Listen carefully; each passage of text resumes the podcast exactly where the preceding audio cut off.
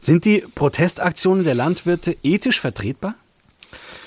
Also da ist meine Antwort ein klares Nein. Und zwar egal, welche Ethik ich jetzt zur Rate ziehe, ob ich es jetzt mit dem Utilitarismus oder mit Kant probiere, es kommt immer aufs Gleiche raus, aber das würde hier zu weit führen. Unethisch ist für mich vor allen Dingen die Maßlosigkeit dieser Aktionen. Die Experten, die rechnen uns ja vor, dass durch die Mehrbelastung, die jetzt ähm, für den Landwirt durchschnittlich entsteht, wenn die Agrarsubventionen wegfallen, äh, dass diese Mehrbelastung im Verhältnis zum durchschnittlichen Jahresgewinn ja durchaus vertretbar ist. Und man muss ja auch sehen, das ist ein Gewinn, der ohnehin zum großen Teil schon über Subvention vom Steuerzahler finanziert wird. Also da stimmt für mich die Proportion in keiner Weise und es zeigt sich für mich vielmehr, was denn die eigentliche Kraft dieser Proteste ist, die treibende Kraft. Nämlich, das ist hier eine subjektive Interessenvertretung. Man sieht in meinen Augen auch einen ziemlich ausgeprägten Eigennutz der Protestierenden.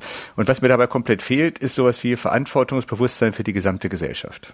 Aber die Bauern leisten ja tatsächlich auch einfach einen großen Beitrag für die Gesellschaft an sich. Und es ist ja schon so, dass die Bauern in vielen Bereichen ziemlich harte Arbeitsbedingungen haben, sage ich mal. Zählt das denn gar nicht in dem Fall?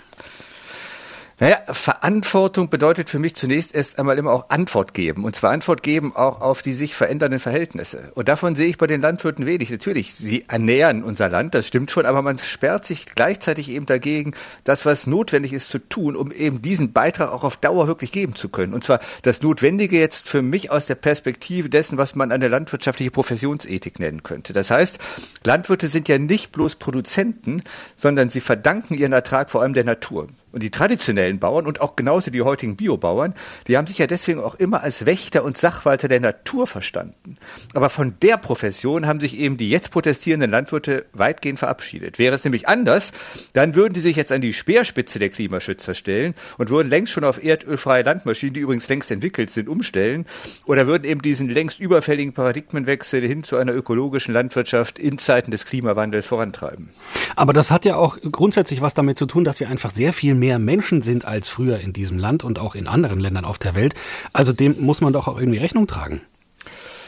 Ja, aber die Landwirtschaft in Deutschland ist nach wie vor relativ leistungsstark. Sie ist auch so leistungsstark, dass nach dem, was wiederum die Experten sagen, und dem folge ich jetzt einfach mal, nicht damit zu rechnen ist, dass es jetzt irgendwie zu einem Höfesterben kommen wird oder dass der Agrarstandort Deutschland wirklich geschwächt wird durch die Maßnahmen. Also das heißt für mich, rational lassen sich diese aktuellen Proteste gerade nicht begründen. Ja, die eigentlich treibende Kraft dahinter, die ist in meinen Augen eher so etwas wie ein diffuser und meistens auch unbewusster Effekt gegen jeden Wandel. Man könnte könnte ja auch von mangelnder Veränderungsbereitschaft sprechen. Also ich würde sagen, anstatt eben die Herausforderungen der Zukunft jetzt mal couragiert anzugehen, klammert man sich doch eher ängstlich an das Bewahrte und zugleich auch an das Überholte.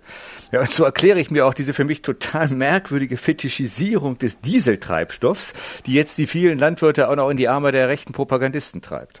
Also der Präsident des Deutschen Bauernverbandes, Joachim Ruckwied, der hat sich in aller Deutlichkeit von einem Missbrauch der Bauernproteste durch rechte Gruppierungen distanziert. Das reicht Ihnen aber nicht aus? Nee, ehrlich gesagt finde ich auch, was der Ruckwick da sagt, mehr oder weniger infam. Denn er war es ja, der vor Weihnachten lauthals damit gedroht hat, Deutschland werde im Januar beispiellose Proteste erleben. Ja, ich finde, wer sowas sagt, der gießt eigentlich Öl ins Feuer und ermutigt gerade zu solchen Aktionen, wie wir die jetzt dann letzte Woche gegen Robert Habeck erlebt haben. Also, das ist in meiner Wahrnehmung eben kein Ausrutscher, sondern vielmehr das Symptom für eine irgendwie doch latent gewaltbereite Haltung, die durch diesen Bauernverband in meinen Augen angeheizt wird und die sich übrigens auch in der Protestform zeigt. Ja, natürlich, äh, die Bauern, der demonstrieren friedlich. Das ist schon richtig. Aber wenn man sich jetzt mal so einen Traktorenaufmarsch in einer Großstadt ankommt, dann spürt man schon, dass hier latente Gewalt im Spiel ist. Weil hier geht ja niemand auf die Straße. Ja, diese Demonstranten, die bewegen sich ja nicht. Die sitzen in ihren Treckern. Ja, und ich muss ehrlich sagen, dieses Szenario, das erinnert mich mehr an die Panzerkolonne auf dem Platz des himmlischen Friedens als irgendwie jetzt an den Marsch von Martin Luther King nach Washington. Ja, und genau das ist es, was mir Sorge macht. Wir haben hier so einen Mix aus Egoismus, mangelnder Veränderungsbereitschaft und latenter Gewalt. Und das kann man eben durch wirklich keine Ethik gutheißen.